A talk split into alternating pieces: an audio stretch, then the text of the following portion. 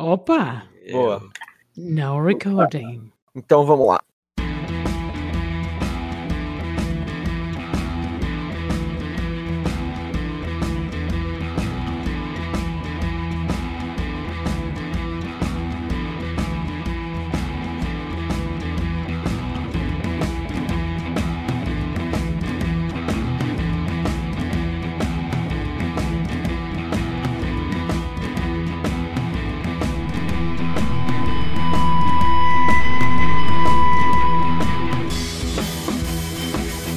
Versão brasileira DublaCast. Senhoras e senhores, meninos e meninas, está começando oficialmente o DublaCast, o primeiro podcast brasileiro exclusivamente sobre dublagem. Eu sou Teco Cheganças e tenho ao meu lado Brenda Rust Que comece o matriarcado. e Victor Volpe. Essas novinhas, assanhadinhas, que só. E aí, mano, beleza? Somos três jovens atores tentando adentrar no mundo da dublagem, mas antes de tudo somos fãs incontestáveis dessa arte incrível! E este, meus queridos ouvintes, é o DublaCast! Estocolmo e Berlim de La Casa de Papel, Chobado e Dark Blair de Furik Wills, Ranger Preto de Power Rangers Dino Charge e Jane Fonda do documentário As Feministas. Todos esses são personagens dublados pelos nossos convidados de hoje. No episódio de hoje do DublaCast, pela primeira vez na história do programa, teremos dois dubladores convidados ao mesmo tempo. Mônica Mariano e Thiago Guimarães, que baterão um papo com a gente sobre suas carreiras, contando como tudo começou, personagens mais famosos, trabalhos marcantes. Eles vão nos contar também sobre a dublagem de La Casa de Papel, curiosidades, bastidores da dublagem e muito mais. Bora saber tudo sobre eles? Então, sem mais delongas, meus caros ouvintes, tá começando mais um episódio do DublaCast!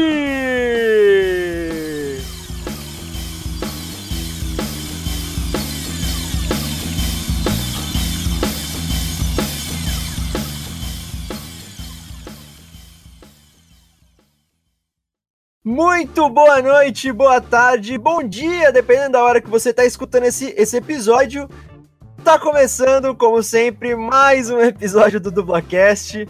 O episódio de hoje tá sensacional, de verdade. Estou aqui com os meus queridos amigos Vitor Volpe e Brenda Rust. Como é que vocês estão, meus queridos? Como é que passou na semana? Como é que tá os trabalhos, a vida? Tudo ótimo.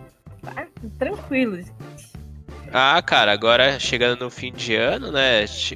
TCC, é final de trabalho. Ah, é isso aí, né? Ah, maravilha, maravilha. Ó, aqueles recadinhos de praxe que a gente sempre, sempre fala pra vocês, né? Sigam a gente nas redes sociais, por favor.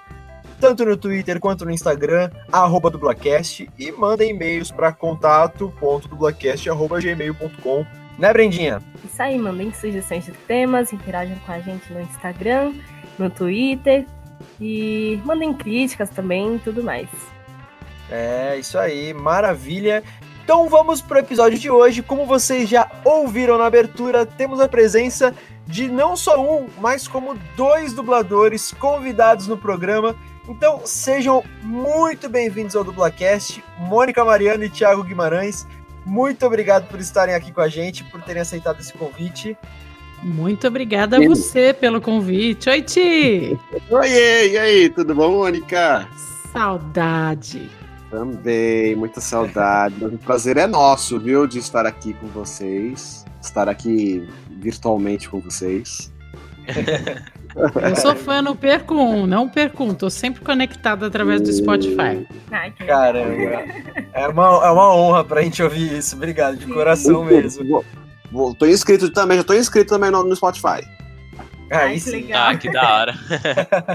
Obrigado mesmo, gente. É muito importante ter esse feedback de profissionais da área e, é, que a gente fala, né? Que a gente é, é o foco nosso aqui. Maravilha, maravilha. Bom, mas para quem não conhece vocês ainda, né? Fiquem à vontade, podem se apresentar. Mônica, primeiro ela, depois o Thiago. Fiquem à vontade para escolher, mas se apresentem para o público, por favor. Bom, então vamos lá. Eu sou a Mônica Mariano, eu sou dubladora, atriz e cantora aqui de São Paulo. Eu tenho 28 anos de profissão como cantora. Você já ouviu minha voz é, nas propagandas de rádio, enfim, ou eu já cantei no seu casamento, se bobear. é, é, e como dubladora, eu tenho uma carreira recente, eu dublo somente há cinco anos. E o meu primeiro trabalho fixo, meu primeiro personagem fixo, fazia parte justamente com esse queridíssimo Tiago Guimarães, que também vos fala, vos, nos escuta. Aí sim. E você, Tiago?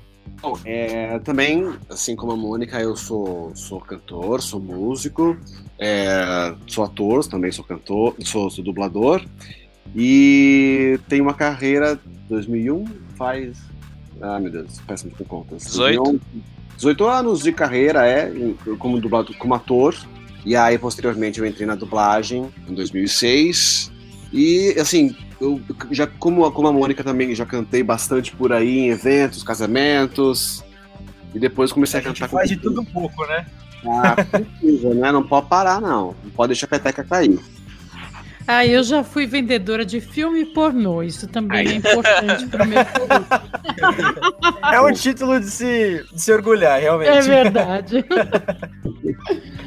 Então, e é isso. Eu tô, há 13 anos eu trabalho com dublagem. Continuo trabalhando. Tô morando agora em Vancouver, né? No Canadá.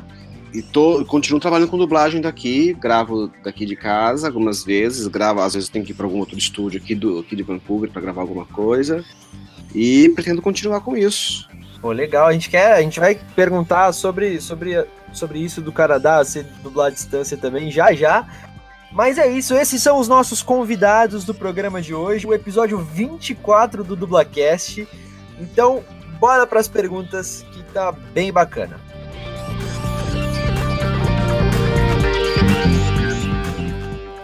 Aquela primeira, as primeiras perguntas sempre são aquelas perguntas, né, meio que de praxe, que vocês devem responder isso em toda entrevista que vocês dão, é, eventos, se vocês vão em eventos é, de cultura pop, essas coisas assim.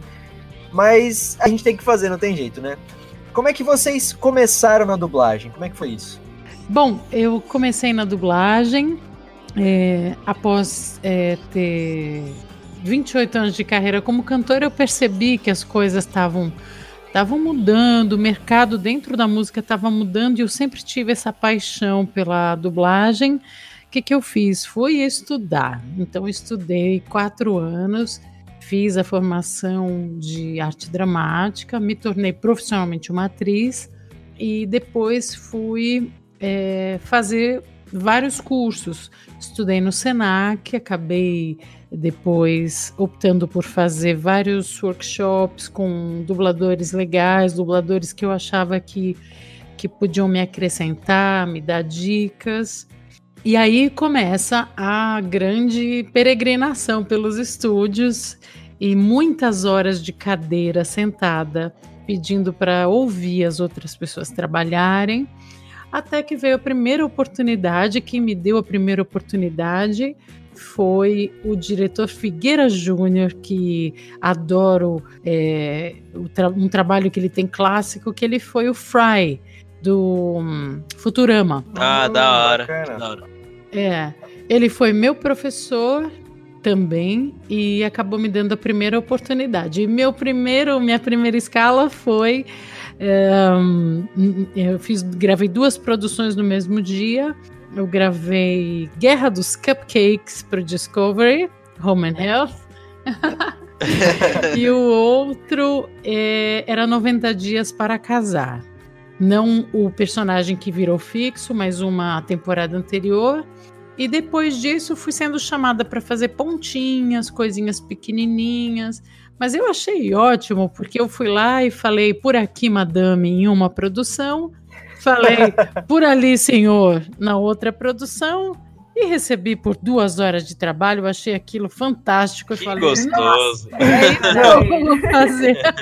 E, e olha só que, que raro, né? Isso é raro entre os dubladores lembrar qual foi a primeira escala, né? Eu não só lembro, como eu tenho tudo anotado, todas as escalas, legal. todos os Nossa. personagens. Nossa, De tanto que eu amo o que eu faço, eu sabia que um dia eu ia ter vontade de me lembrar. E então, logo na sequência, veio o convite para um personagem fixo que foi a Anfisa do 90 Dias para Casar, que é uma russa, enfim, que estava tentando aplicar para cima de quem? De quem? Do George, que era feito pelo Tiago Guimarães. Ah, Vai daí, Ti. Bom, então, aí é o seguinte, comecei, eu- na verdade eu sempre, sempre trabalhei com, com teatro, né, eu minha, minha primeira formação foi como ator, é, fiz o curso de arte dramática, o, o primeiro nível técnico, depois eu fui para a faculdade de artes cênicas e fiz bastante teatro tal, e uma coisa engraçada para se notar, hoje em dia eu sou vegano, né, mas na, na, na época... Olha só, que nem o, o Alfredo Rolo também, né? Ah, ele também é, né? Verdade, verdade. Eu sou vegano, hoje em dia já fazem quatro anos, mas antes eu fui Ronald McDonald. Oh, como assim? eu trabalhei no McDonald's também, Ti. você já, você já cantou Rock do Ronald pra galera? Ah, com certeza, vários shows, vários shows. Outra coincidência com outro dublador também, o Wendel Bezerra, também já foi o Ronald McDonald, né? Exatamente. E aí, quando eu entrei na, como Ronald McDonald, quem me, quem, quem tinha me indicado foi uma outra dubladora, que é a Rita Almeida, que ela também tinha trabalhado lá como Papa Burger, eu acho, não sei. E aí eu entrei como Ronald, fiquei trabalhando, e nesse meio tempo tava já dublando, e fazia outras peças de teatro, fazia infantil, fazia peça adulta, era uma loucura. E aí eu, aí eu em 2006, isso já era 2006, 2007, eu entrei pra dublagem no estúdio Clone, foi o primeiro lugar que eu entrei. Não tinha curso na época que eu entrei, tinha um ou outro, mas era uma coisa muito nova e não era divulgado, a internet não era tão, acho que, funcional para isso. E aí eu Isso fui em São Paulo, né? Isso, em São Paulo, é, em São Paulo. Foi no Certo. Estúdio Clone. Quem me deu a. Na verdade, foi assim: eu, eu fiquei uma semana antes na, na- no estúdio Dubla Vídeo, que é uma diretora minha de teatro falou assim: olha, você devia ir procurar dublagem, que você tem uma voz bacana, não sei o quê. E sendo que naquela- nessa época eu já fazia aulas de canto, eu já estudava canto, canto lírico, né? A gente nunca para, né? Sempre tem alguma coisa. E aí eu fui, comecei a procurar estúdio de dublagem, sem saber como é que funcionava isso, né? E fiz meu primeiro, primeiro uma- um registro na Dubla Vídeo, enchi o saco lá do dono. Ele me deixou, porque ele era amigo da, da, da minha diretora, ele deixou fazer o teste, ficou uma caca, porque eu não fazia ideia de como colocar a voz no microfone na época. E é, péssimo. Fiquei uma semana estagiando, vendo o pessoal, sem fazer. Igual a Mônica falou, sentado por uma semana, vendo o pessoal, tal, tal, tal. E depois eu fui pra Clone na- com a Anaí Silva, que ela, ela a Anaí Silva é, é, fez a Whoop Goldberg e, e personagens como esses, assim, né? Personagens de voz forte, né? E aí, o meu primeiro trabalho foi As Sete Espadas, era um filme chinês, e eu fiz uma pontinha, ele era um soldado. E depois, meu primeiro, e o meu primeiro trabalhinho assim, um pouquinho maior foi o é, Plump Fiction, uma sátira do Pulp Fiction. Ah. Que legal! Que legal! Prim- A primeira vez a gente nunca esquece, ou pelo menos não deveria esquecer, né?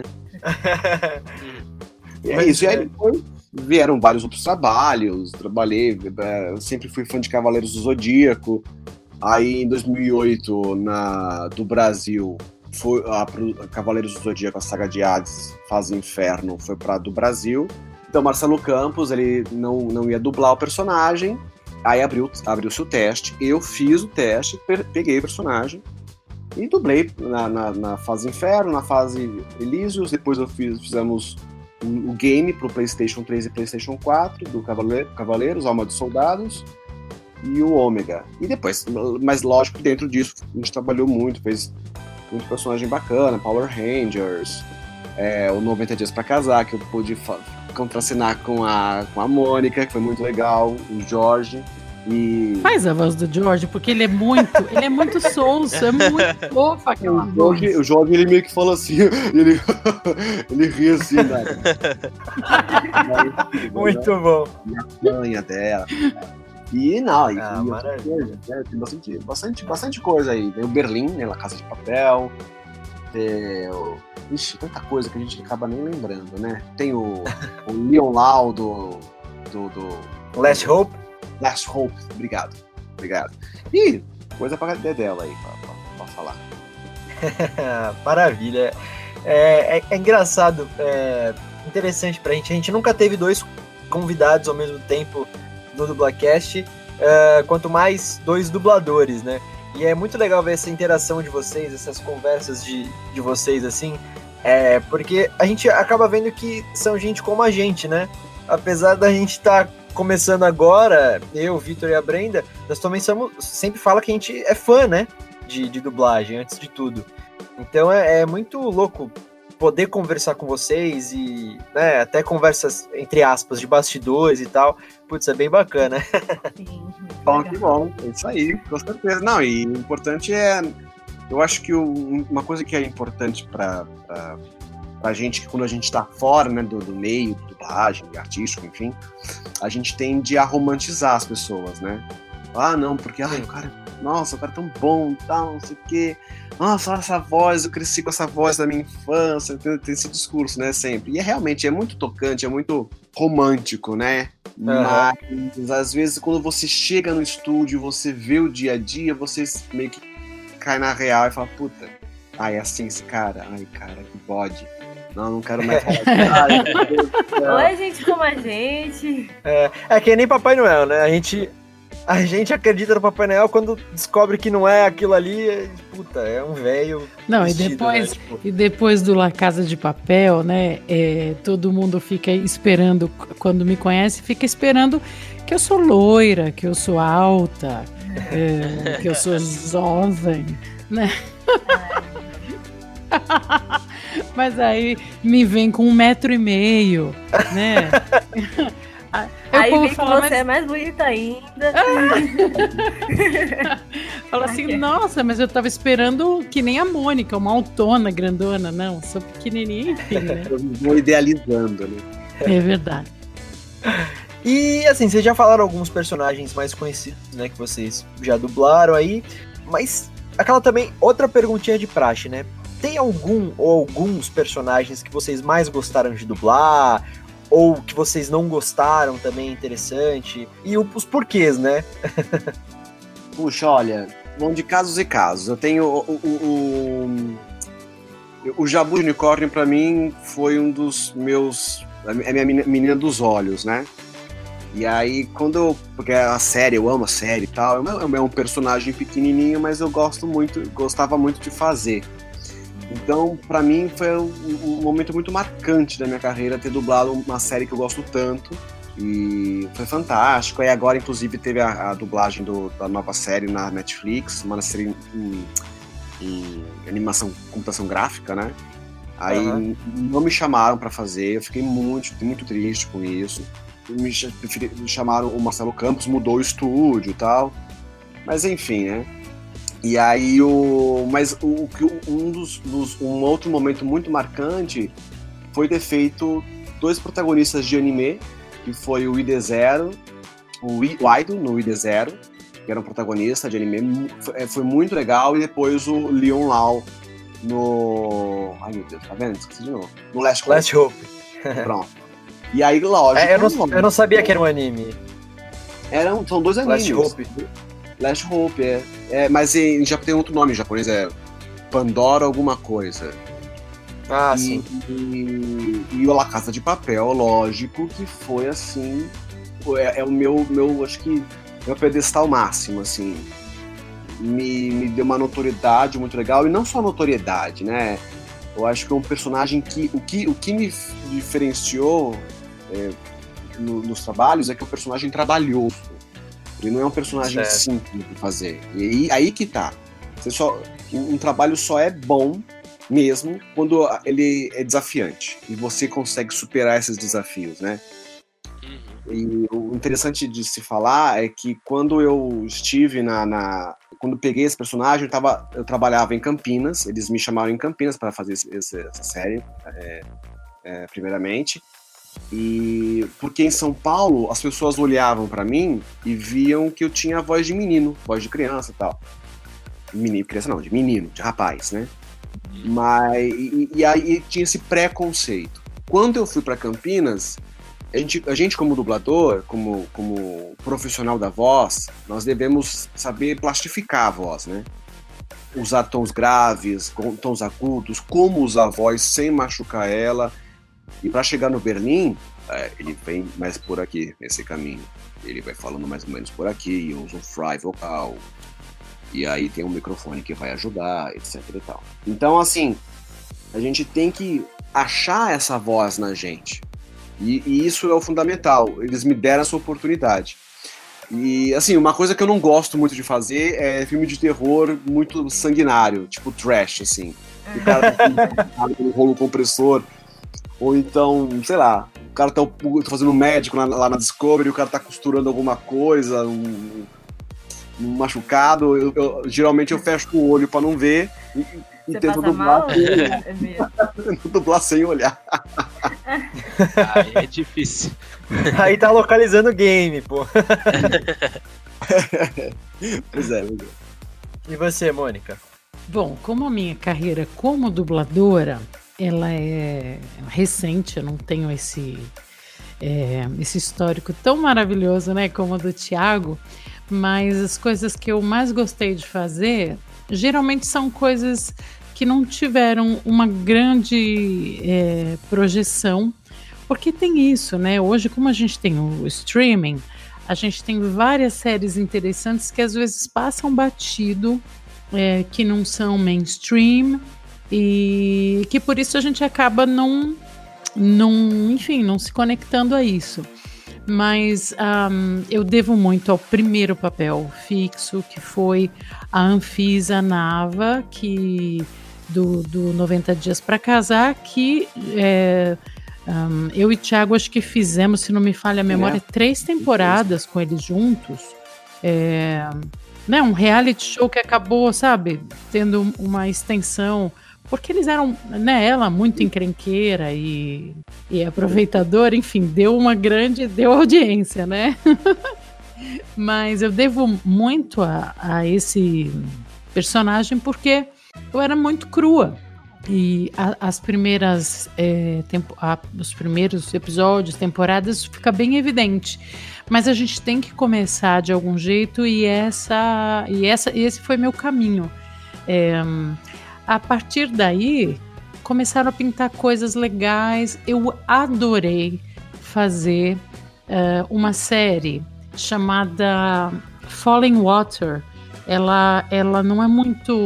Eu não, não me lembro como saiu o, o nome dela em português. Ela tá no Amazon Prime.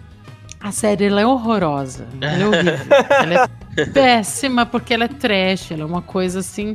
Mas a personagem que se chamava Bennett foi um baita de um desafio para mim, porque ela é, é poderosa, bonita, rica.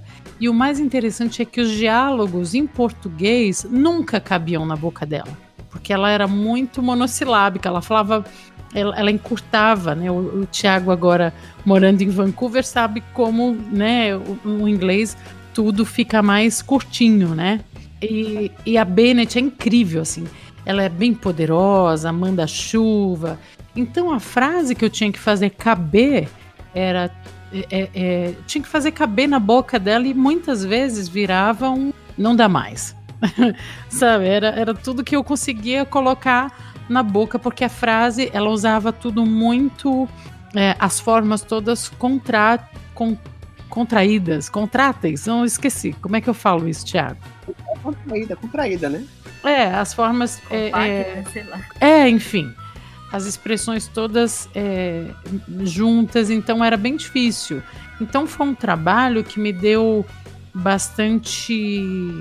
me deu ferramentas, né? Adorei, adoro fazer até hoje a vovó da animação Simon, adoro. Fazer uma, uma vovozinha coelho era um desafio, né? Assim, Faz aí a voz de um coelho e um coelho avó ainda. é uma coisa. Então, tive que achar uma vozinha assim, toda fofa, né? Muito É uma coisa, né?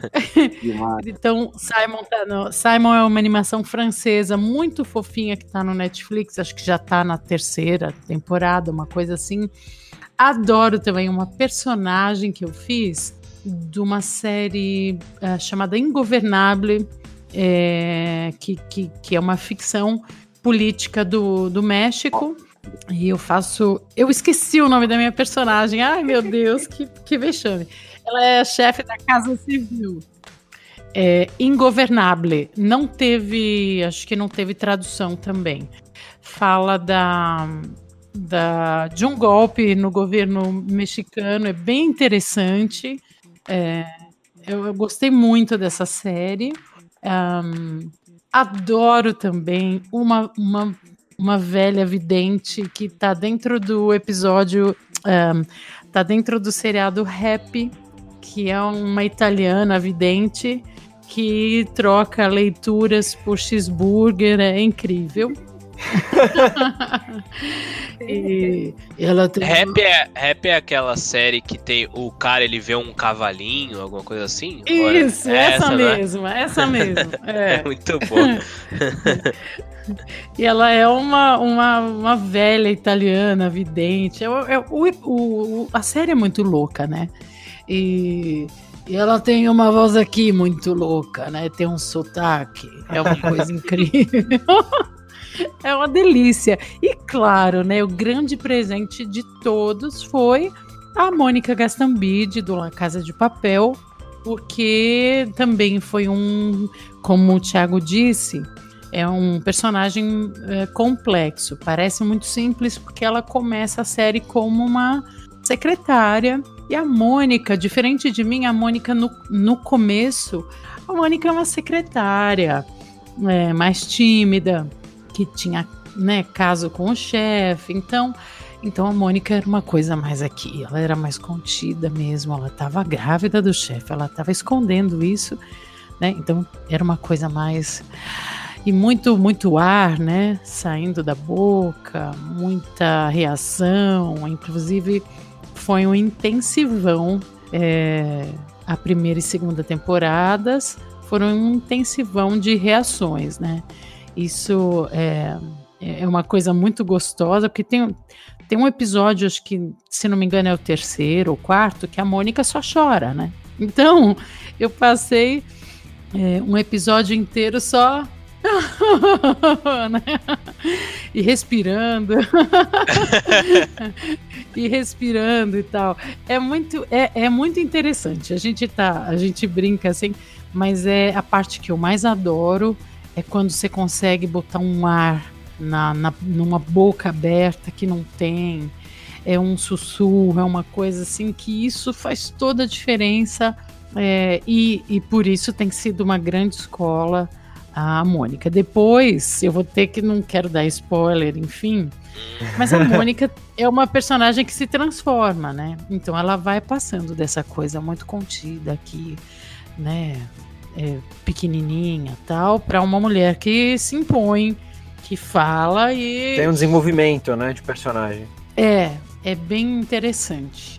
E é claro que a, a, a obra, né, La Casa de Papel, ela vai te ajudando a construir isso, ela vai é, te mostrando, te desenhando o personagem, mas o mais importante é lembrar que nós, dubladores, não temos muito tempo para saborear um personagem. Às vezes são pouquíssimas as oportunidades que a gente tem de construir, saborear, porque o diretor tem sempre pressa, as produções têm que ser entregues para ontem, né, Ti? Verdade.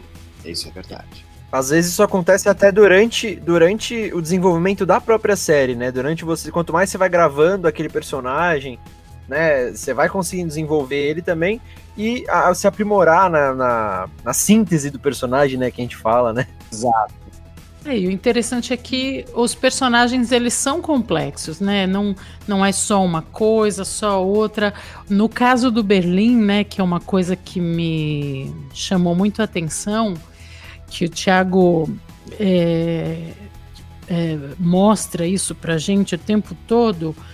É, o Berlim tem uma, uma dualidade que é muito linda dentro de um personagem que o Berlim, ele é sedutor, ele é calculista, ele é frio, mas ao mesmo tempo ele é, um, ele é entusiasmado, ele, ele tá curtindo tá vivo, por razões óbvias.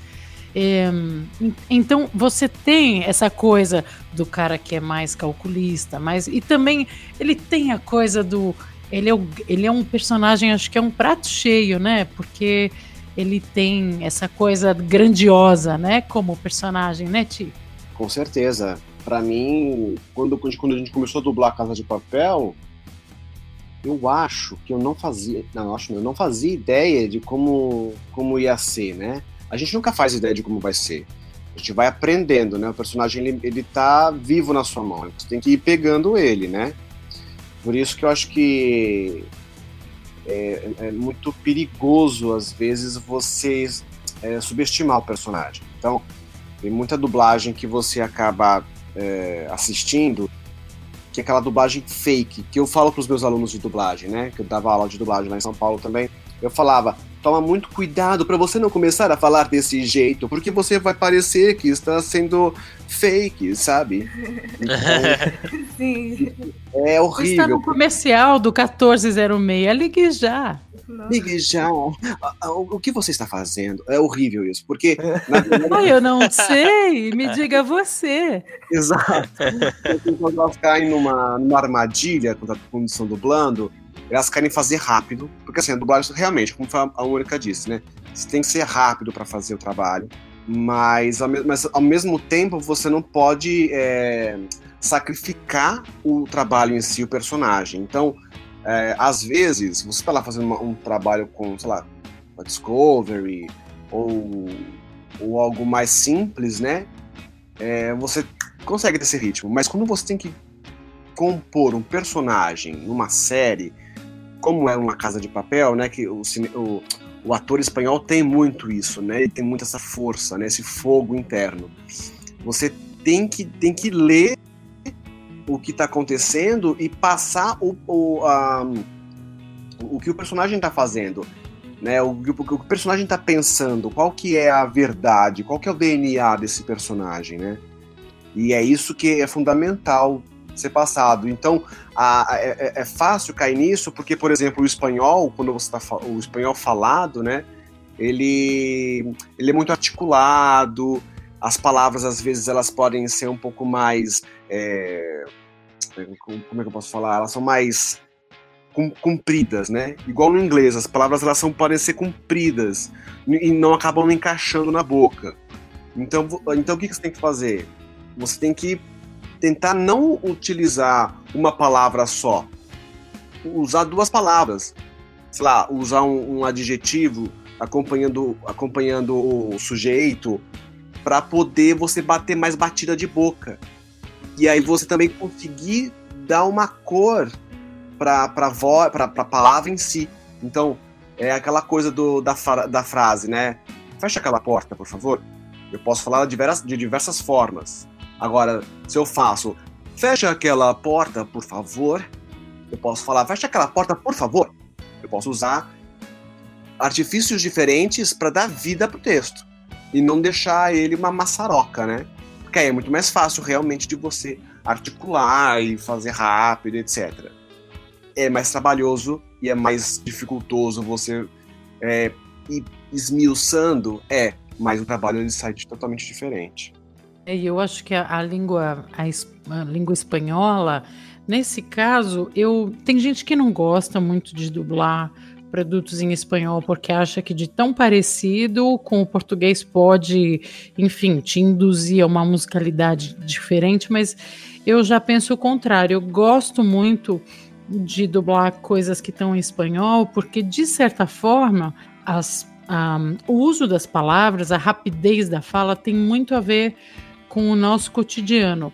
Tem uma coisa que me irrita muito quando eu tô dublando é, reality show e.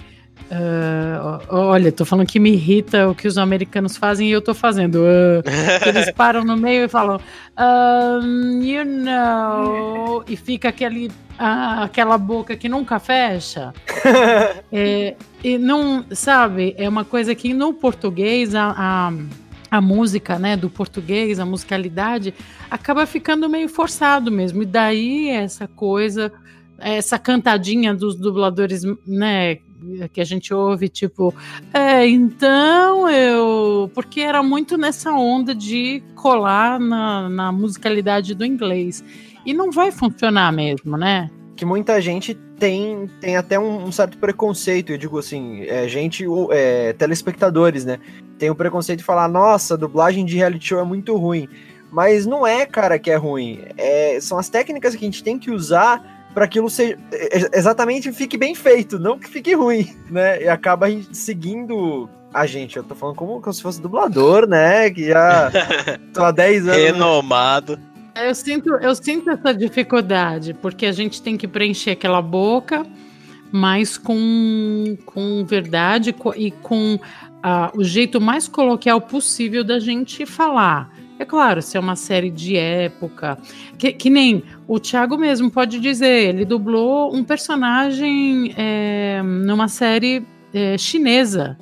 Então, assim, tem é, a, a, musicalidade, é, ele teve que encontrar um caminho. Eu mesma fiz umas pontinhas nesse Miss Sunshine, que é uma, uma novelinha também, né, que tá no Netflix. é muito difícil, né? Coreana. Não conheço, não conheço. Mas é, mas é, é um dorama, né? É, novela, novela coreana é dorama. É, chama dorama, não sabia. Dorama, é. eu também não sabia. Ai, que fofo. É que eu assisto. Mas dorama não é japonês? Não, não, é coreano. coreano também? Tem, tem coreano, tailandês, japonês. É, é porque é porque na verdade eu acho que a palavra dorama é uma palavra asiática para novela, tipo, porque é. a, a, forma de, a forma, a forma da, da produção, né, a, a linguagem da produção é muito semelhante às novelas que a gente tem aqui no Brasil. Então, acho que o pessoal chama de dorama, mas tem dorama do, do Japão, tem dorama da Coreia, da, da que nem a, a Brenda falou. Coisa que eu queria só dar uma é, adicionada é assim, é, por exemplo, o que eu falo muito para os meus alunos, né? A gente tem três paninhos, assim, três cortinas, uma atrás da outra. Então você tem lá o, o, o ator principal, o ator original, né? Aí numa, num segundo momento você vai ter o, a, a personagem no meio. E, no, e, e, depois você vai ter a, o dublador. Então o dublador ele tem que ele, ele, não, ele não pode ele não pode ir no, no, no do ator ele tem que ir na do personagem. Então o que eu quero dizer com isso? Quando você vai cantar, a Mônica sabe, não sei se vocês são músicos, mas quando, quando você vai cantar ou você vai tocar um instrumento, você trabalha com uma coisa que se chama harmonia, né? Então, tem lá uma tríade, né? Dó, Mi, Sol. Então, o, um cantor faz Dó, o outro faz o, o Mi e o outro faz o Sol. São três notas diferentes. Mas, eu não, quando eu tô, eu tô ouvindo lá a minha melodia, né? Eu tenho que ouvir essa melodia e eu tenho que seguir essa melodia. Eu não posso entrar na melodia do, do cara que tá lá no sol. Eu tenho que ficar no dó. Então essa mesma, esse mesmo tipo de mecanismo, né, acontece na dublagem. Você não pode se deixar influenciar pelo cara que tá no original, que é o caso do, do Miss Sunshine, que é um desafio do chinês nesse sentido, exatamente por isso. Porque é, é, uma, é, uma, é um idioma totalmente atonal, né? Ele não tem uma, uma melodia, uma tonalidade como o Ocidente tem. Então é tudo assim, né? Tipo, então você não pode se deixar envolver, senão a, a, a dublagem ela fica desse jeito meio falada, meio batidinha, desse, e fica estranho. Então tem que ter muito cuidado. É. Pode crer. Ah, ainda mais o chinês. É muito interessante o, é, essa mistura de idiomas que a gente acaba é, sendo exposto.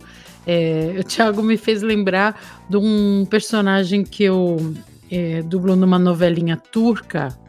É, o turco eu não, eu não, faço a menor ideia do que está se passando. Se não fosse ali a tradução, às vezes eles um, usam um tipo de gíria ou expressão, alguma coisa assim, que a gente, para fazer a adaptação, a gente tem que pensar única e exclusivamente no nosso idioma e às vezes não entender o que o ator está falando, às vezes ajuda, assim porque você mergulha totalmente naquilo que você tem que fazer. Você não tá. O inglês não, a gente acaba ouvindo, entendendo, acaba pensando.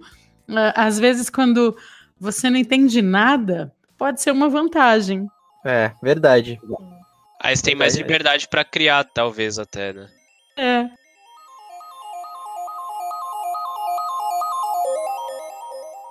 Bom, é, vocês falaram que vocês dois são cantores já, músicos, né? E eu queria saber se a preferência de vocês, se vocês têm preferência por cantar, por dublar, e como que foi essa jornada, assim, na área do, da música? É, é, no caso da música, eu, como eu tenho uma carreira mais longa, é, eu acabo, acabo tendo muito mais, é, enfim, histórias para contar, nessa área, né? Eu não gosto mais de cantar ou de dublar. Eu amo quando as duas coisas se encontram, né? Quando eu posso gravar canções para os desenhos, para as animações. Uma das coisas mais legais, uma das canções mais bacanas que eu me lembro de ter feito foi uma canção do desenho Princesinha Sofia, que hum, quem dirigiu foi a Cidália Castro, que é uma cantora, dubladora também. Então, quando esses dois mundos se juntam, aí é o, é o ideal, é perfeito. Mas eu, assim, eu amo muito cantar, amo atuar e, e dublar. Eu, assim, eu sou apaixonada, não saberia escolher. Meu trabalho como cantor, eu, eu começo a estudar canto em 2005, 2006 mais ou menos.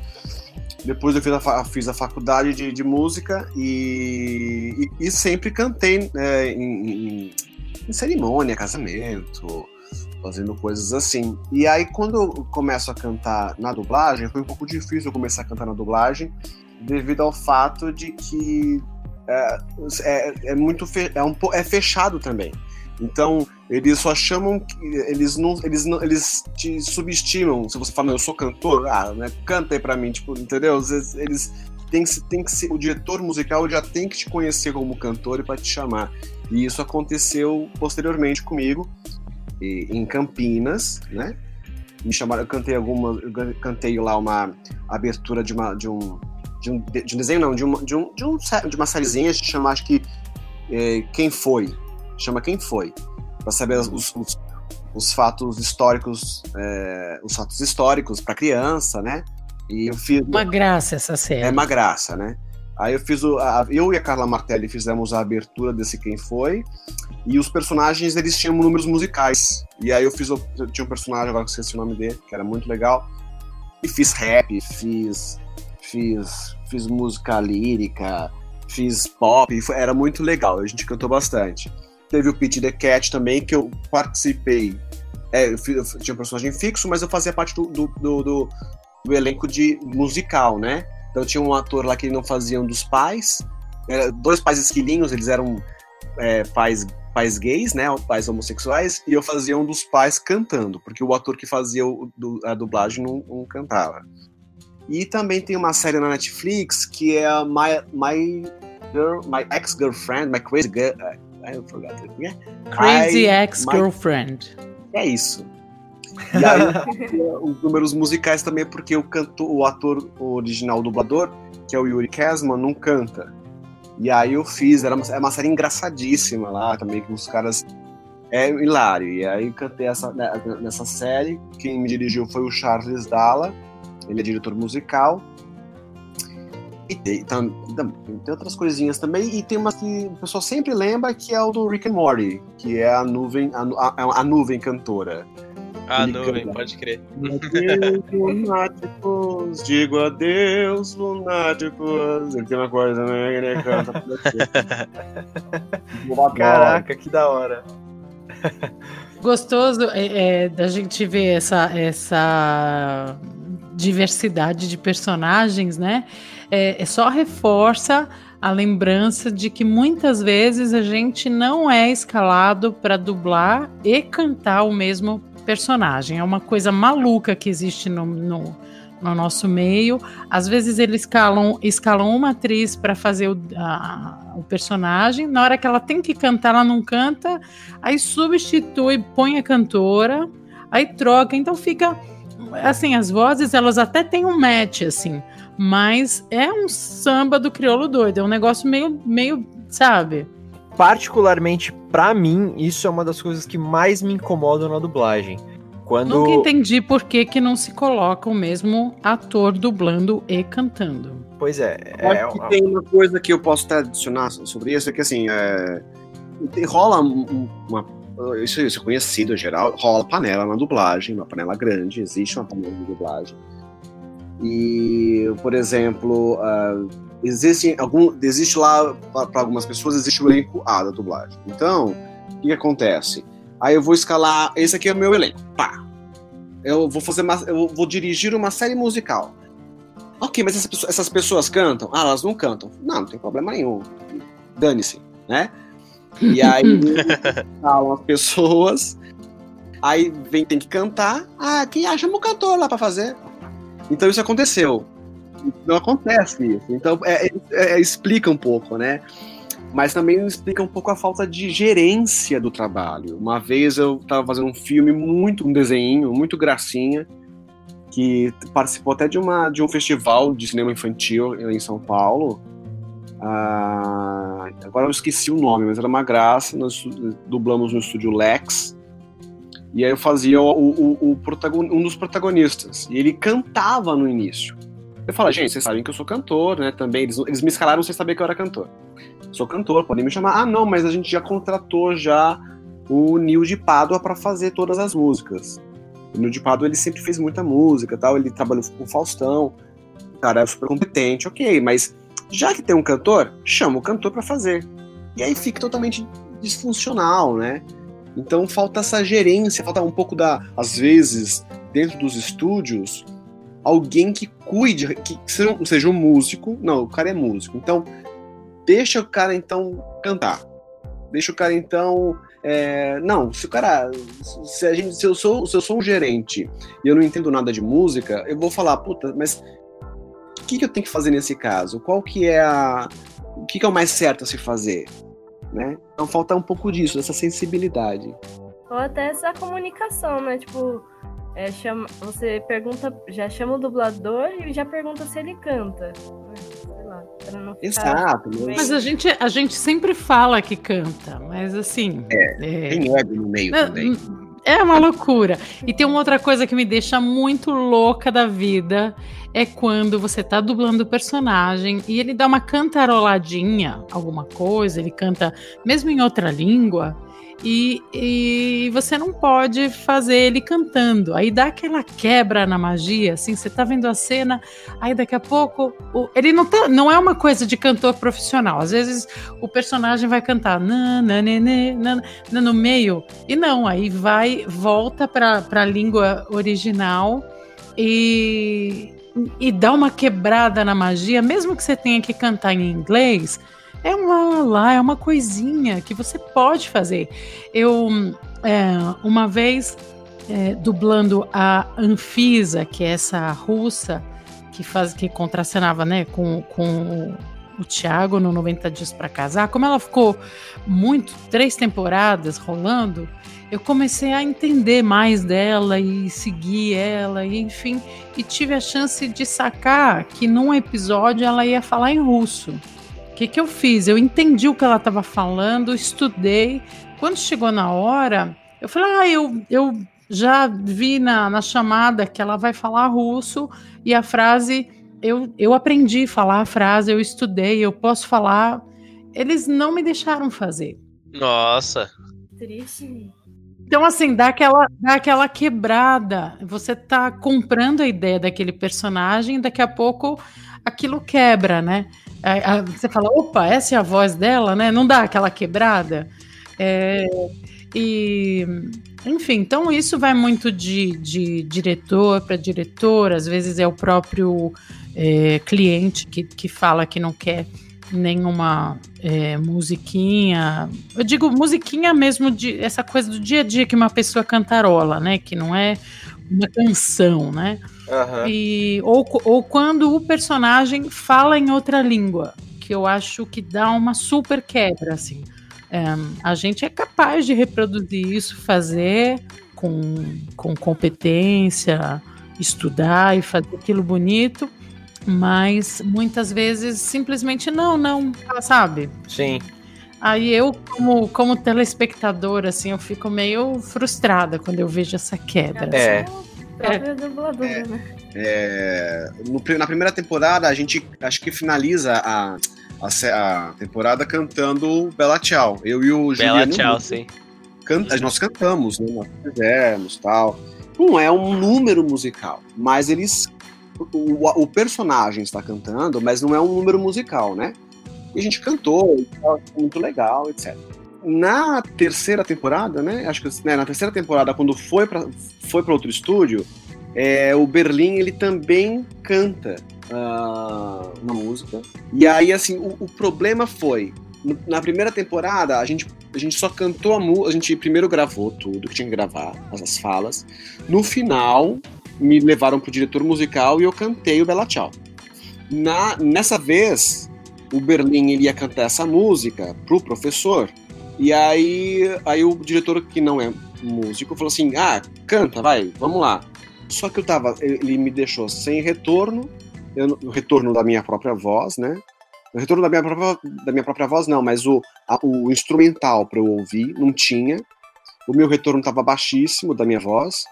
E aí eu estava tentando achar, não conseguia. Falei, olha, não tô conseguindo aqui. Ah, não, tudo bem, deixa. E aí ficou sem cantar. Então é, é aquela coisa, puta, cara, jura? Como assim, né? E aí foi pro ar e perdeu aquela coisa do, do, do Berlim. É muito triste. E só para terminar, além dessa coisa da gente que a gente gostaria de poder fazer os trechos cantaroladinhos, os trechos em outra língua, eu tenho aqui também um protesto porque eu odeio gritar. Eu odeio gritar. eu odeio fazer cena de terror. Eu odeio. Filme de terror, tem, olha, teve uma vez que eu dublei um, um, um filme de terror que era com criança e tal, que nem o Thiago falou que não gosta muito eu também fiquei assim, acho que eu fiquei uns três dias traumatizada, né? Mas é, é, eu detesto também gravar terror ou cena de violência, enfim, é uma loucura. É meio peculiar, né? Tem muito dublador que não gosta, que nem vocês estão falando, tem outros que gostam. É, o Teco ia ficar chorando no estúdio. Ah, eu, eu se fosse, se eu um dia chegar num patamar de poder é, preferir alguma coisa ou outra pra dublar, eu acho que filme de terror também seria a que te- estaria lá embaixo, assim, porque, de preferência.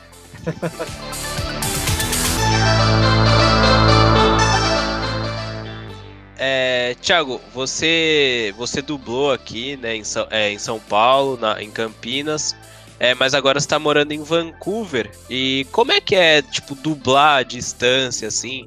Como é que funciona a questão de direção? Porque é uma, é uma pergunta que eu realmente não sei. Eu não sei como funciona isso, não faço a mínima ideia. Mas assim, é, tô em Vancouver desde dia 29 de julho. A pretensão agora é ficar por aqui mesmo, morar por aqui. E como eu tinha muitos personagens fixos, eu já trabalho com dublagem tem uns 13 anos. Já dirigi bastante por São Paulo tal. Eu tô, tenho, tenho uma experiência bacana. Isso me ajuda na hora de fazer uma autodireção, por exemplo. Então, saber, saber se tá bom, se não tá bom. Mas o, o- o fato é, quando eu cheguei aqui, é, como eu tinha os, person- os personagens fixos e eu, e eu não queria perdê-los, e também é, continuar trabalhando, né? é, eu, comprei todo o equipamento necessário para isso. Então, iPad Mac, microfone, é, tudo bonitinho, Pro Tools, né? Que é, é- é o programa que nós usamos. Uhum. Só que eu nunca tinha operado Mac, a- a- a- esse programa. E aí eu tive. Foi uma loucura que a gente teve que. Eu instalei aqui e alguns amigos meus que são, são técnicos de som de São Paulo me ajudaram via Skype, via FaceTime para conseguir me, me, me configurar aqui entender os, os, os, os, conceitos básicos do Pro Tools, né? Porque o Pro Tools ele é muito mais amplo, né? Trabalhar com música, enfim. Mas, dá, mas o, o, o basicão do Pro Tools, para eu me gravar, para eu fazer algumas pequenas edições, é tranquilo. É... E é isso, o que, eu faço é, eu, eu, eu, eu tenho uma, uma, mesa com dois monitores, de um lado eu, eu, gravo, faço a captação, do outro eu, eu, eu faço o lip, né? Eu olho para a boca para poder encaixar a boquinha. E questões mais assim, é, quando se trata, por exemplo, sei lá, uma, Netflix, é, geralmente eles pedem para gravar de um estúdio específico em Vancouver, que é parceiro deles. Então aí eles me chamam, não a Netflix, mas o estúdio lá do Brasil, aí do Brasil me, me contacta, fala, Thiago, tem um estúdio X, então você vai lá. Aí eu vou, gravo e tá tudo bem. Mas é tranquilo. Eu, até, eu, eu gosto de fazer autodireção. Porque aí eu erro, faço o que quiser. E uma coisa que é engraçada, que eu tô estudando muito inglês aqui, para começar a faculdade no, em janeiro. Então a dicção do português ela vai meio que se perdendo um pouco. Porque o, a, o português ele é muito mais aberto e o inglês ele quase que não articula. Então eu preciso fazer um aquecimento. Eu sempre fiz, né? Mas fazer um aquecimento para poder articular melhor. É Entendi, é que, que da hora isso.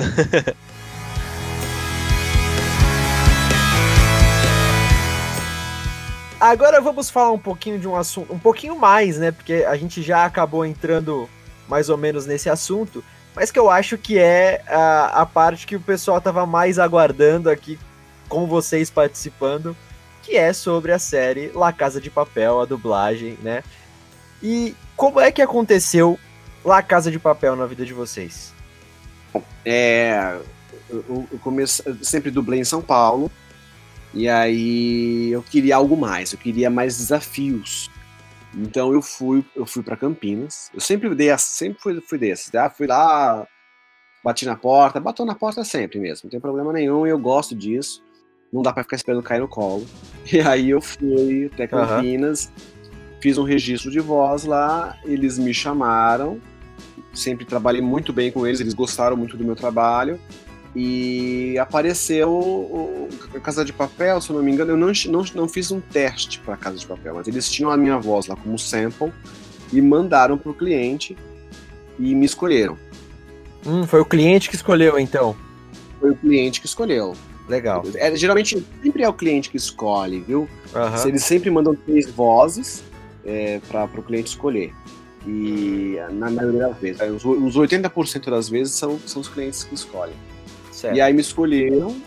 É, quando eu comecei a dublar La Casa de Papel, eu não fazia muita ideia. Acho que nem a própria Netflix sabia como, que ia, ia ser o sucesso, né? Mas a gente, é, igual eu, a Mônica e eu, a gente trabalha dando o nosso máximo, né? Para que o trabalho seja bom, independente de qual seja. Pode ser o, sei lá, um, um vídeo institucional para a igreja francisquinho, não sei das quantas.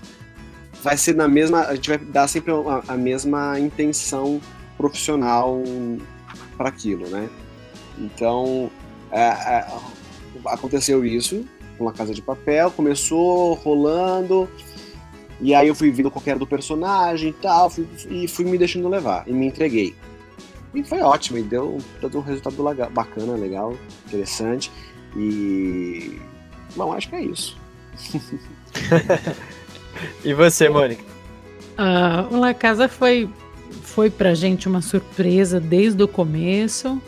É, me lembro do meu primeiro episódio, né? A, a Mônica ali toda séria, cheia de dúvidas sobre o que ia fazer da vida e tudo mais, e aquilo me motivou também, porque eu me apaixonei pela personagem, né? Eu não tinha nenhuma informação sobre é, o, o, o, sucesso do La Casa de Papel. Na verdade, a gente dublou muito antes, e eu sempre falava para as pessoas: olha mais ou menos daqui a uns seis meses vai chegar uma série que acho que você vai adorar, que se chama La Casa de Papel. Aí eu brincava, ah, vai ser fácil você me achar, a personagem tem o mesmo nome que eu, então, né? Mas, mas foi mesmo. Eu acho que ah, o segredo também da, da dublagem ter sido é, bem sucedida é porque é, eram vozes também é, novas. Tava bem, eu acho que estava bem misturado, né? O elenco que foi escolhido eram vozes é, novas para a maioria, assim, para o mainstream. Então eu acho que trouxe um frescor também. Um trabalho que foi feito com muito carinho, com uma direção muito atenta e até com, até com uma certa formalidade que, que, que nem precisava tanto, assim. Mas é, o que eu mais é, sou grata é, ao fato né, de, do cliente ter escolhido a minha voz entre as outras, a própria é, escalação do, do diretor em achar que eu ia dar conta justamente por eu ter, sei lá, dois, três anos de dublagem. Então, para mim, a, a, o La Casa foi praticamente, eu, eu diria que foi uma universidade, né? Eu brinco, porque são tantas nuances desse personagem e aprendi tanto com cada um dos colegas. Olha, eu vou falar uma coisa para vocês. Tem um elenco assim, é muito foda. É, você tem ali fazendo o Arthurito, o Arthurzinho, né? Você tem o, o Enio Vivona, que é um super ator, comediante, imitador. O Enio daria um programa inteiro aqui, né? O Tiago, quando trouxe essa coisa do Berlim, né? O Berlim, é, né? Selou, lacrou, né? Uma coisa incrível. Aí você tem a, a Tóquio, feita pela Carla Martelli, né? todo o elenco. O professor, que é uma voz.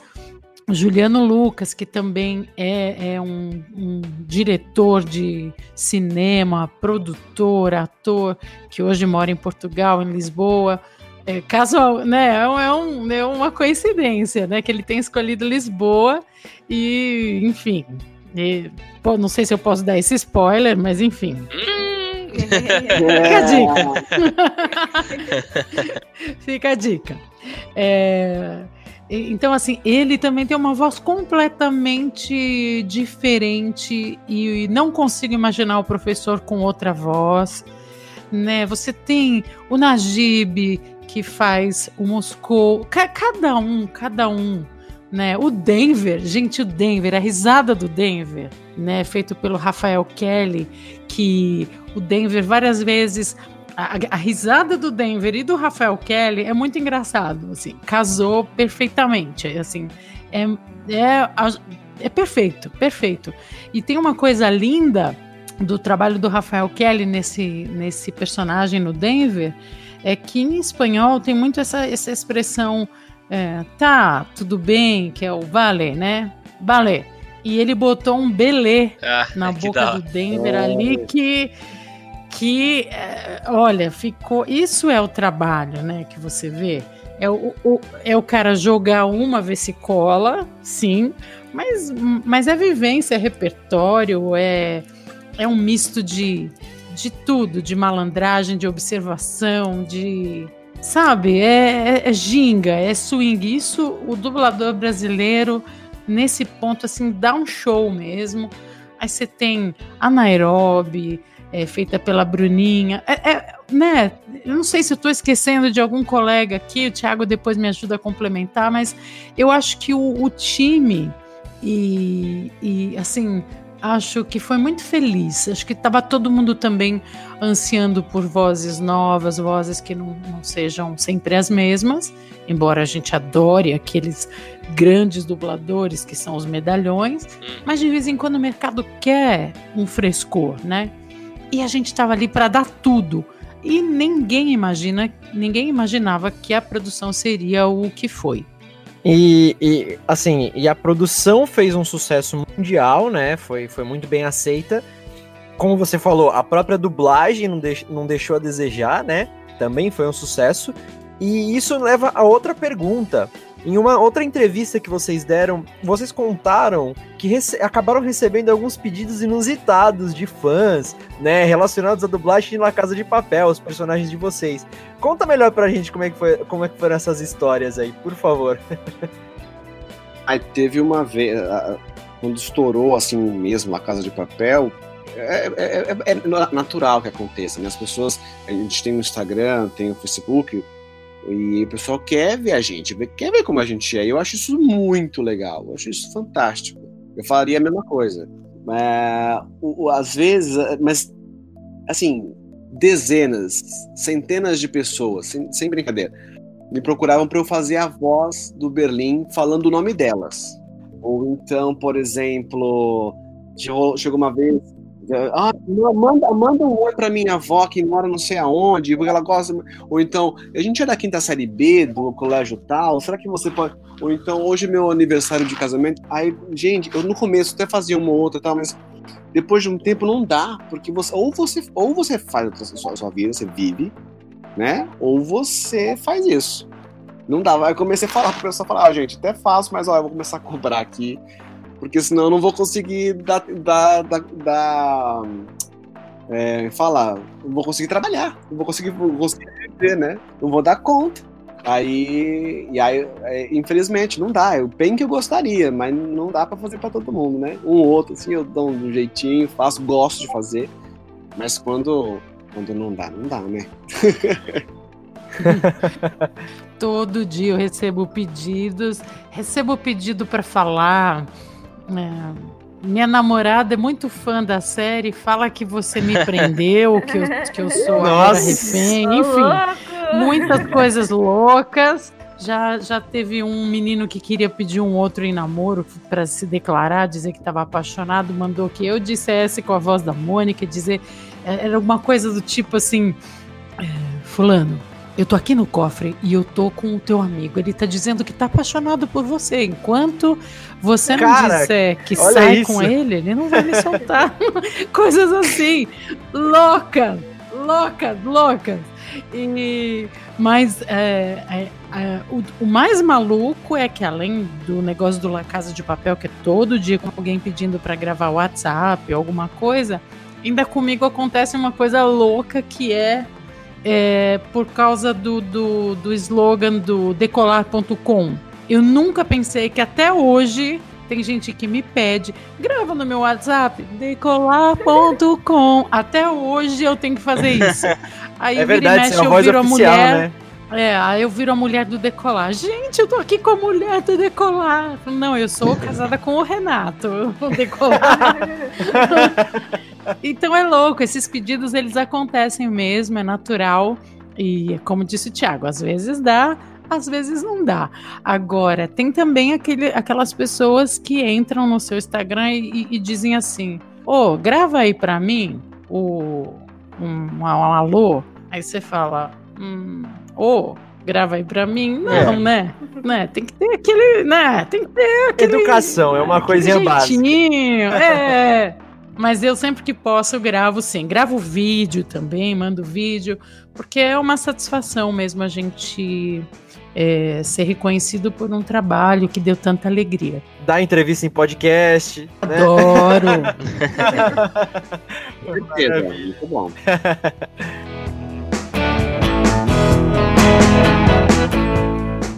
Vocês poderiam dar dicas para quem tá começando agora, os novatos, como nós, de Olha. dublagem?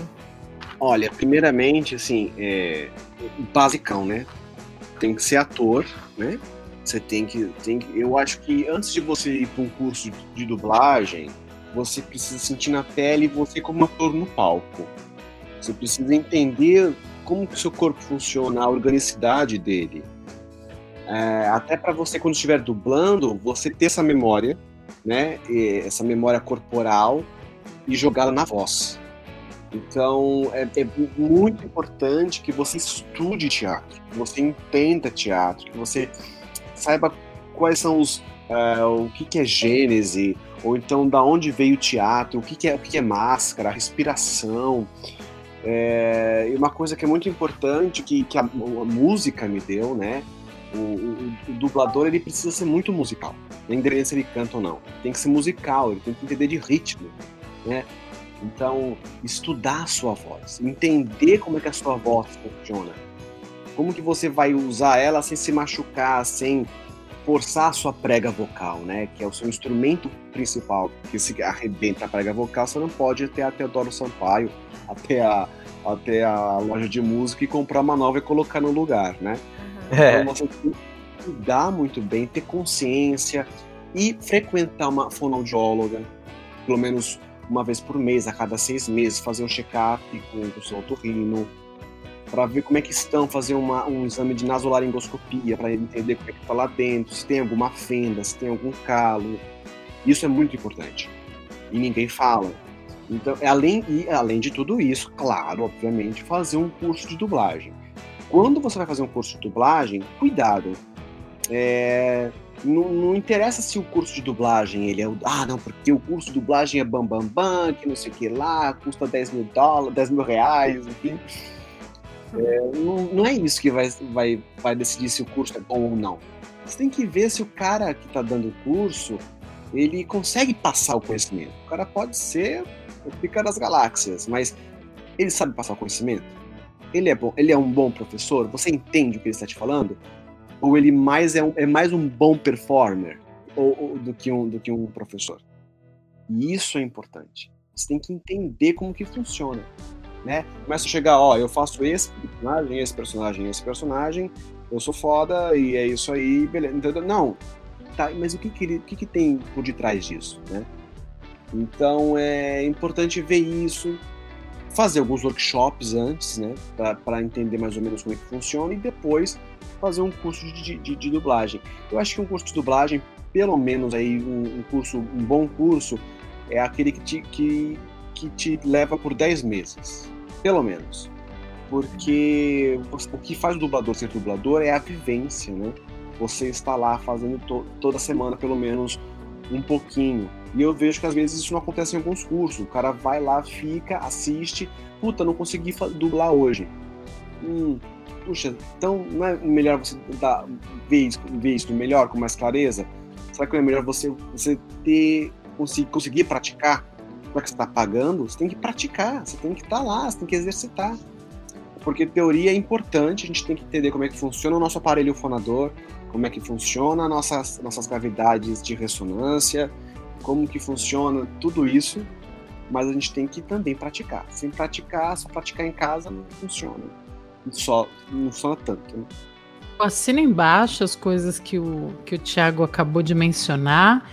Eu queria só somar o fato de que articulação é muito importante, projeção, português correto, porque não é porque a gente vai, vai dublar um, um lance da MTV é, de férias com o ex que você vai esquecer que você fala bem o seu, a sua língua natal, né? A sua língua é, mãe. Então, acho que articulação é, eu acho que a gente tem que principalmente ter repertório, leitura, tem que é, ter cultura geral. Né? Às vezes a gente ajuda um diretor que não sabe de uma coisa técnica específica. Por exemplo, estava dublando uma coisa que falava de um. É, era um nome árabe ali, e casualmente, por coincidência, eu sabia o nome do cara e, e tinha uma letra trocada. A gente se, a gente se resolveu ali, não precisou uh, fazer uma gravação, a gente chama de retake, né? Não precisou gravar de novo, porque já dá para resolver ali. Então eu acho que tem que ter repertório de vida, né? É, conhecer várias culturas, conhecer expressões, é, saber, saber, adaptar muito rapidamente ditados populares, é, saber é, prestar muita atenção, eu acho que nessa coisa do, da, da vida real, do cotidiano, né? O Tiago falou sobre os cursos. Eu, eu é, também acho que você não tem que ir atrás daquele dublador que é o mais é, o estrela, mas sim aquele que o curso que é bom para você, que vai te dar as ferramentas e nunca parar de estudar. Nunca parar de estudar. Você está trabalhando, mas surgiu um, um workshop legal, vai fazer. Um dos workshops mais legais que eu fiz na minha vida foram com Cláudio Galvão, que para quem não sabe, ele faz. Uh, eu acho que é o mais famoso personagem dele é o Pato Donald, né? Mas ele é um ótimo cantor. e canta vários musicais. E foi o cara que menos falou e mais é, gerou oportunidade para que os alunos é, se exercitassem, assim. Porque é muito comum você comprar um curso de um dublador famoso e ele fica falando sobre ele. É legal. Dá uma, dá uma palestra, né? é, aí vira coaching, né? E isso o mundo já tá cheio. E basicamente é isso, mas assim, é, se joguem, tentem, nunca desistem, nunca desistam, façam é, é, e, e esteja preparado para esperar, porque a nossa vez ela chega, mas a gente tem que ficar esperando. Coisa do ator, o ator tem que estar tá de prontidão, tem que estar tá pronto. Um belo dia você está lá sentado fazendo né, observando alguém trabalhar, alguém teve dor de barriga, não chegou no estúdio, pode ser, pode ser chamado a qualquer minuto para fazer. Então tem que estar tá ali em estado de prontidão. Basicamente é isso. Ah, sim. É, e a gente já está chegando ao final desse episódio de hoje, esse episódio maravilhoso com a Mônica Mariano e o Thiago Guimarães. E então acho que a última pergunta para a gente encerrar é, é uma pergunta também de praxe, né? Que a gente se faz. Essa também que a Brenda fez da, das dicas para os dubladores, a gente sempre rola, né? Mas o que vocês acham assim sobre a dublagem brasileira hoje em dia? Vocês têm algum ponto interessante para ser dito? Tem alguma já, fiz, já fizeram, levantaram algumas questões interessantes, né, ao longo do episódio, mas tem algum, alguma coisa que ainda ficou interessante de ser dita? Um, bom, eu acho que nós somos super é, criativos como dubladores, digo, nós, não, não a Mônica e o Thiago, os, os dubladores brasileiros. Eu sou muito fã da dublagem brasileira, desde o tempo da Ida Gomes, que, que né, dublando a malvada, no tempo que todo mundo dublava junto, olhando para uma projeção na tela. Então, assim, é, a dublagem brasileira é uma arte mesmo. Quando não se tinha recursos, já tinham pessoas geniais fazendo esse trabalho. Somos criativos, adaptamos legal. Eu acho que somos, assim, é, é, estamos é, em alto nível perante o mundo. Acho que os italianos, os alemães, que são é, dois povos que é, dublam quase 100% das, das produções. O Brasil está chegando lá. Os japoneses também, né? É, os japoneses também dublam bastante. É, eu acho que a gente está chegando lá, somos, sei lá, 65% da produção, mais ou menos, dublada, agora com o streaming está subindo. E queria finalizar só dizendo é, que eu sou muito fã de alguns dubladores é, Tiago, né? Que eu sou super fã, sou mesmo, não, ele sempre soube disso. É, sou muito fã do Nestor Kiesse. Nestor, é, falamos dele no último episódio. É um gênio para mim também. É, adoro também o Francisco Bretas. É, também falamos. Acho ele também genial. No Rio, o Alexandre Moreno. Alexandre Moreno é não tenho o que dizer. E como dubladoras, é, aqui em São Paulo, eu sou muito fã da Chalana Costa. Inclusive, eu contei para ela que para fazer a Mônica, eu me inspirei um pouquinho no jeitinho dela falar. Não, é, é muito sutil, mas a Chalana tem voz de mulher bonita, né? Ela fala assim, tudo muito, né? Ela tem voz de mulher linda.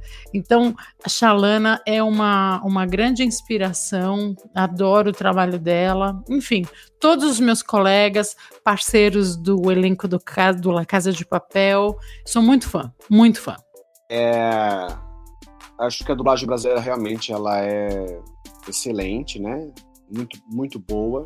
Acho que houveram épocas em que a dublagem brasileira ela tinha mais envolvimento com o teatro em si, né? Porque a dublagem brasileira ela começa vindo, ela vem da, do rádio teatro, ela, os ator, ela vem do teatro, porque os atores eles, eles faziam teatro e iam, iam dublar, né? Então eu acho que às vezes uma, uma crítica construtiva, uh, tem, alguns dubladores precisavam fazer mais teatro, precisavam atuar mais, precisavam entender mais o público o palco, né? E, e, você percebe quando um ator ele vem do teatro. né? mesmo que ele não esteja em cena fazendo alguma coisa, né?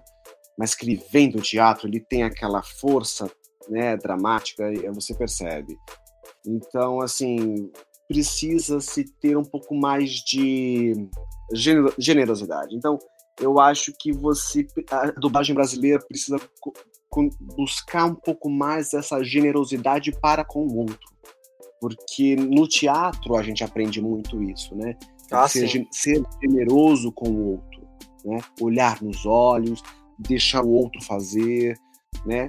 Ter E empatia. eu acho que isso ainda falta um pouquinho na dublagem entre, entre, entre, os, entre os colegas, né? De olhar para o outro, de, puxa, não, deixa eu indicar esse cara aqui, esse cara tá começando, ou então, puxa, não é para mim, eu, eu vou passar pro próximo, puxa, eh, tem um novo polo de dublagem abrindo não sei aonde, vamos lá, vamos ajudar, vamos, vamos, não vamos proibir, sabe, coagir aquelas pessoas a trabalhar, trabalharem em outro lugar, vamos ajudá-los, né, para que todo mundo possa Vamos somar, né, Ti? somar, né? Então acho que é isso que falta para dublagem. Falta é isso que falta para dublagem. E assim, pra finalizar, eu gosto que alguns dubladores que eu sou assim super fã que me inspiram. E é claro que é o Alexandre Moreno, né? Eu me baseio muito no trabalho dele. Eu acho ele muito bom, gosto muito, muito do trabalho dele. O Francisco Bretas também, eu acho ele um cara assim excepcional dublando. E, e assim, não, eu não vejo ele só como bons dubladores, bons profissionais, mas como pessoas, né? Então eu acho que quando você é uma pessoa generosa, você, o, o seu trabalho passa a ser generoso o seu trabalho passa a ser diferenciado. E acho que é meio por aí. Ah, bacana, bacana. Eu acho que chegamos ao final de mais um episódio do Dublacast, episódio 24, com a participação de Mônica Mariano e Thiago Guimarães. Gente, de praxe, eu queria agradecer vocês. Muito, muito, muito obrigado por terem aceitado o nosso convite, por estarem aqui com a gente, somando pro, pro, pro Dublacast. É, a gente tá muito feliz. A Mônica é nossa ouvinte, né? Além de tudo, gosta do Dublacast, tá sempre nos escutando. Então, pô, isso é um incentivo muito grande pra gente. É, e acho que é isso, é agradecer mesmo a vocês dois. E, e se ficou alguma coisinha que vocês queiram falar, que vocês queiram complementar, fiquem à vontade. E passem também as, as- os seus contatos, suas redes sociais, o que vocês quiserem divulgar de vocês. Esse é o espaço do jabá de vocês agora, fiquem à vontade. Eu vou me despedir agradecendo Vitor, Brendinha, Teco. Vocês são incríveis. Muito obrigada.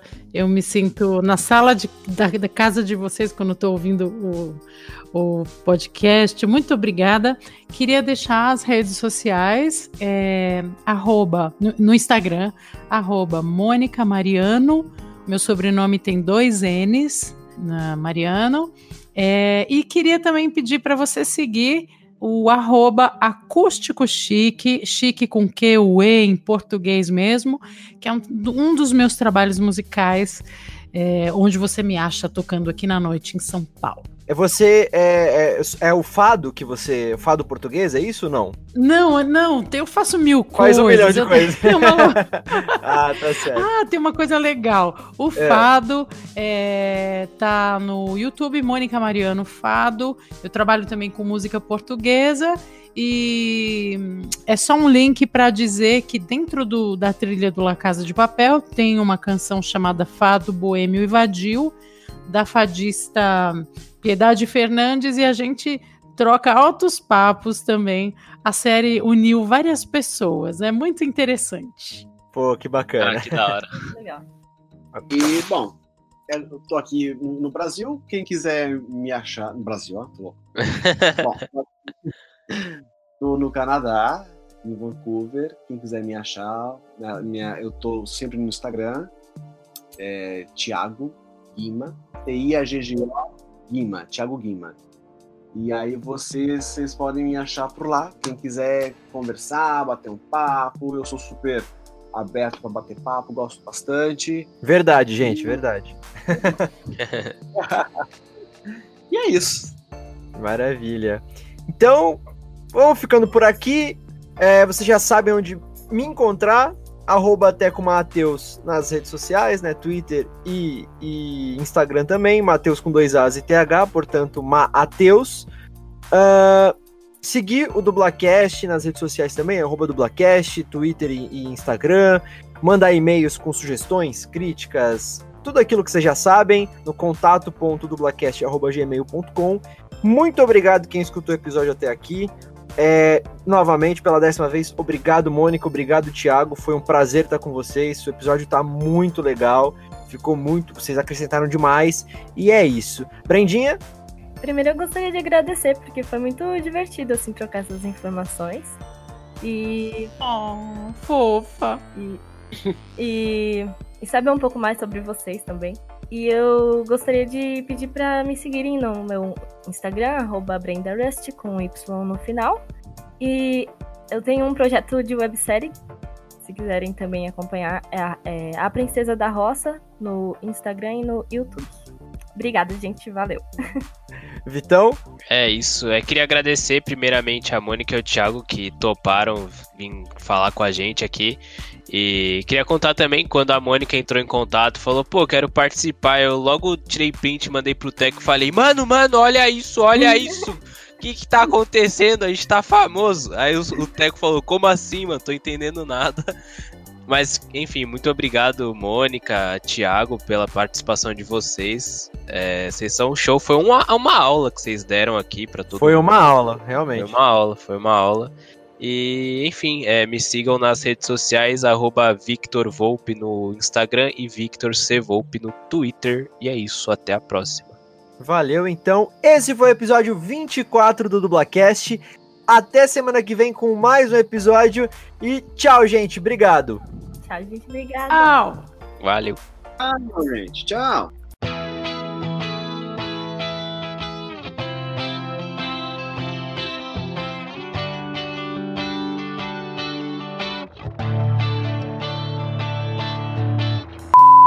Eu vejo, eu vejo o Thiago aqui, mas não vejo na lista do gravando. É, então. Exatamente isso. Maninho, o Safari não quer reconhecer o link. Hum, Deixa eu falar pra. Pera aí. Aham. Cara, essa cadeira minha tá chata, tá fazendo um barulhão. eu tô imerso no, na série La Casa de Papel, né? Porque eu nunca tinha assistido. Hum. Aí eu falei, não, eu vou assistir tudo, né? Até pra, pra entrevista. Aí agora que eu tô ouvindo a Mônica falar, tá muito estranho, porque eu só penso na personagem. Aí eu visualizo a personagem falando. Você não está nos ouvindo, né? Nossa, eu tenho essa mania de escrever e falar o que eu tô escrevendo, é meio. É bem de filmes. Oi, Aê! Tô usando o outro computador aqui da minha esposa, é conseguir. Aê! Oi, ah, que delícia. Ó, tá dando retorno de alguém. É, é a Brenda, será? Não sei. Não Peraí. tava até agora. Deixa, deixa eu ver. Calma aí, eu tô som, som, som, som, som, som. É o teu, Brenda. Aê, Brenda, tá de parabéns. Nada, o negócio começa a dar. Será que foi agora? Acho que foi, acho que foi. É só você não gritar tanto, tá? Tá, eu tô muito perto do microfone, deixa eu pra... É. Boa projeção. Tá, vou perguntar, né, né, Brendinha? Aí você fala tudo que você sempre fala lá de. Que ela tá De- cansada. de mandar fi- é, é, sugestões e tudo mais, beleza? Pode falar. Vai né? lá, Ti. Aí eu? Ah, Então, vai. vai. Justamente Eita, É, tá dando umas Demora. travadas, hein, pra Mônica? Mônica? Mônica, Mônica, Mônica. Mônica? Ah, Meu Deus, travou? Perdemos ela. Perdemos, perdemos. Diga. Travou Travou muito. muito. Me perdeu? Peraí, Me peraí, peraí, perdeu. deixa eu ver. É, eu acho que você vai ter que sair. Eu acho que você vai ter que Voltou? sair da chamada e entrar. Voltou? Tá. É pra eu tá sair tudo atrasado, ó. e voltar? Então aguenta aí. O que, que eu faço? Só clicar no meu nome? Ai, meu Deus. Cadê ela? Perdemos, perdemos. Perdemos ela, socorro. Perdemos ela. Ai, eu ver no Instagram, fica ligado aqui, senão ela vai pedir. é. O ruim é isso, cara. Não dá pra gente colocar uma pessoa na chamada, só tirar, né? É. Ah, porque senão ia ser ruim, né? Mas tá online e nada te colocam numa conversa aleatória. É verdade, é verdade.